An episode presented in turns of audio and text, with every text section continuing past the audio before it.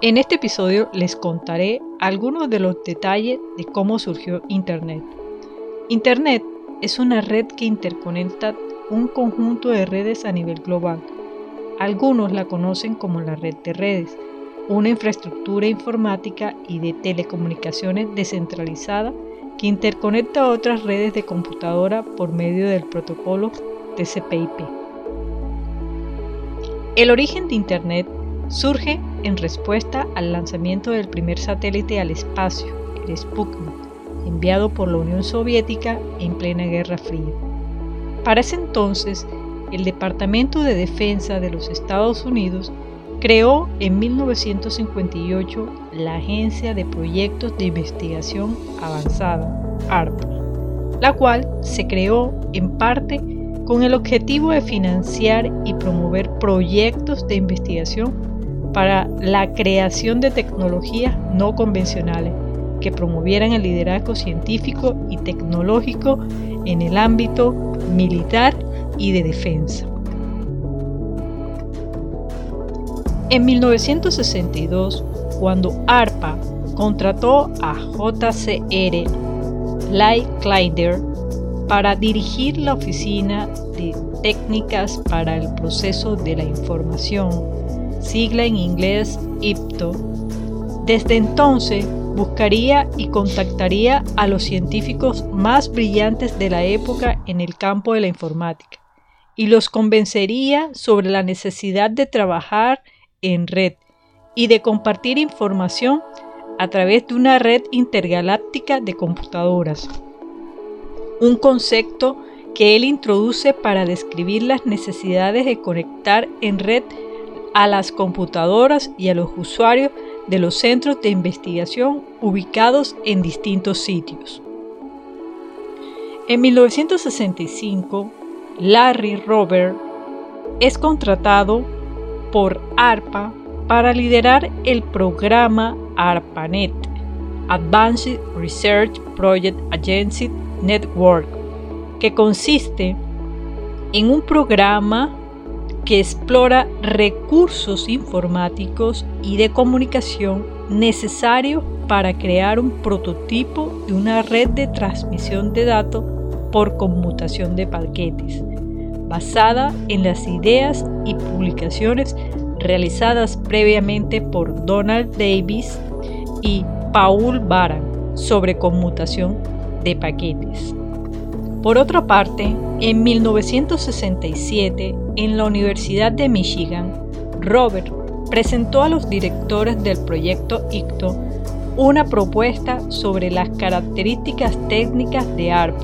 siendo Wesley Clark la persona que propuso la creación de un conmutador de paquete o Interface Message Processor, IMP, es decir, una pequeña computadora que actúa como una interfaz para el control y procesamiento de los mensajes, capaz de reducir la carga de los equipos locales, enrutar los paquetes de datos, controlar el flujo de información enviada y recibida de manera remota entre computadores distantes. Así es como en 1968 ARPA cotiza y contrata a la empresa de ingeniería BBN para construir y configurar la IMP. Entre tanto, en el Instituto Tecnológico de Massachusetts, el científico estadounidense Leonard Clayrock termina su tesis doctoral,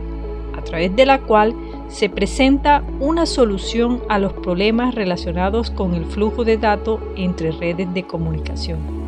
Es así como, en 1964, estos resultados fueron publicados en el libro denominado Communication Net, en el cual se describe una teoría matemática de colas de redes y de comunicaciones, y se presentan los principios básicos para el empaquetamiento y conmutación de mensajes digitales. Un año antes, Clay Rock se había vinculado como profesor de Ciencias de la Computación en la Universidad de California. Es así como ese mismo año Clay Rock es convocado a una reunión e invitado a participar y liderar las especificaciones técnicas y funcionales de ARPANET, así como el desarrollo de un modelo matemático de conmutación de paquetes para la red. Por otra parte, ante la necesidad de establecer unas reglas básicas y estándares de comunicación y transmisión de mensaje entre los nodos y usuarios de ARPANET, Steven Crocker fue designado para coordinar el grupo de trabajo de redes, Networking Group, que desarrollaría el protocolo de control de red, NCP, para la conexión de los servidores y el servicio de acceso de servidores remotos, TechNet, y al protocolo para transferencia de ficheros entre servidores, FTP. A finales de 1969, la empresa BBN había terminado y entregado el primer IMP al grupo de, investigadores de Rock. Luego, entregaría el segundo IMP al grupo de Douglas Engelbart en el Instituto de Investigaciones de Stanford. De esta manera se instala el primer y segundo nodo de ARPANET, a través del cual se realizan los experimentos en la fragmentación de mensaje y envío de paquetes de datos de manera distribuida entre la Universidad de California y el Instituto de Investigaciones de Stanford. Con este hecho se da el primer hito histórico asociado al origen del Internet, en este caso el primer envío y recepción de mensaje entre servidores de igual manera, ese mismo año fueron entregados dos IMP respectivamente a los grupos de trabajo de la Universidad de California en Santa Bárbara y a la Universidad de Utah, consolidándose de esta manera los primeros cuatro nodos de ARPANET.